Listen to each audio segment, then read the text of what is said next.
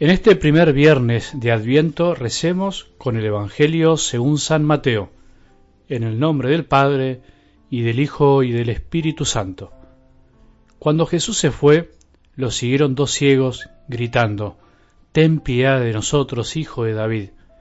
Al llegar a la casa los ciegos se le acercaron, y él les preguntó, ¿Creen que yo puedo hacer lo que me piden? Ellos le respondieron, Sí, Señor. Jesús les tocó los ojos diciendo que suceda como ustedes han creído, y se les abrieron sus ojos. Entonces Jesús les exigió cuidado, que nadie lo sepa. Pero ellos apenas salieron, difundieron su fama por toda aquella región. Palabra del Señor.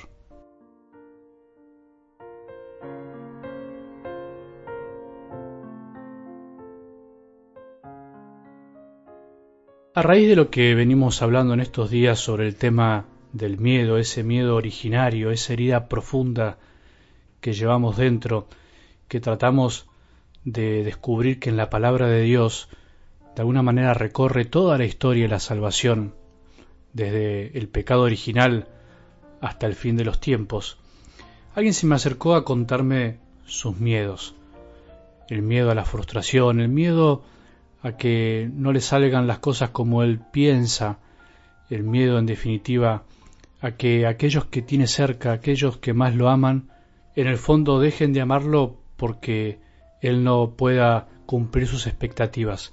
Sin embargo, al ir hablando con él, al ir abriendo su corazón, él se fue dando cuenta que en realidad ese miedo lo tiene él, ese temor de dejar de ser amado por sus más queridos era una gran contradicción porque aquellos que él tiene cerca no se cansan de decirle que no lo van a dejar de querer porque no le vaya bien en ese proyecto, en ese sueño que él tiene.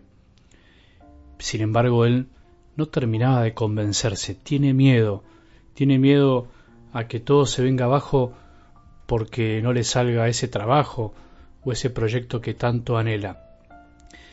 Qué linda charla, en definitiva, juntos nos dimos cuenta que ese gran temor que él tiene es el temor a dejar de ser amado. Y ahí me ayudó a pensar, ¿cuál es nuestro miedo más profundo? ¿Cuál es el temor que nos envuelve, que nos acompaña a lo largo de toda la vida y que es tan humano, pero en el fondo es una gran herida que todos tenemos? Es eso, es el temor a no ser amados, el temor a quedarnos solos que cuando lo pensamos, lo racionalizamos, sabemos que no es así. Sin embargo, nuestras actitudes y nuestra manera de actuar muchas veces se impregnan todas nuestras actitudes en este gran temor.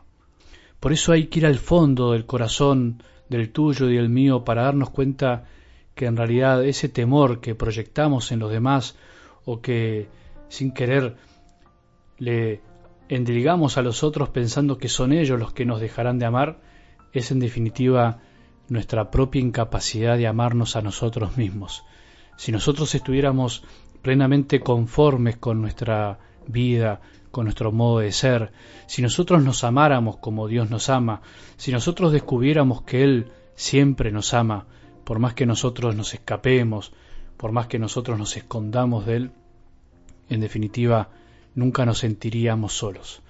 Por eso nuestro camino tiene que ser el del amor sincero, verdadero y profundo hacia nosotros mismos, que nos dará la seguridad para actuar sin estar buscando el aplauso, sin tener temor al que dirán, y caminando con pasos seguros, sabiendo que nunca dejaremos de ser amados. Por eso, no tengamos miedo, venzamos ese miedo profundo que tenemos y démonos cuenta de que Él nos ama así. Él quiere que cambiemos, pero nos ama así y nosotros tenemos que amarnos así.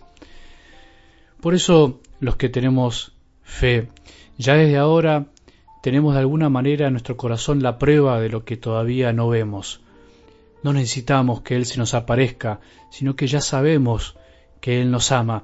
La prueba está en definitiva en el corazón del que cree y empieza a ver todo distinto. La pregunta de algo del Evangelio de hoy, de Jesús a los ciegos, nos viene muy bien, porque les dijo esto, ¿creen que yo puedo hacer lo que me piden? ¿Creen? ¿Tienen la certeza de que yo puedo darles lo que necesitan? ¿Confían en que mi presencia puede colmar todas las ansias de felicidad de sus vidas? ¿Vos crees que Jesús te ama? ¿Vos crees que Jesús te devolvió la vista?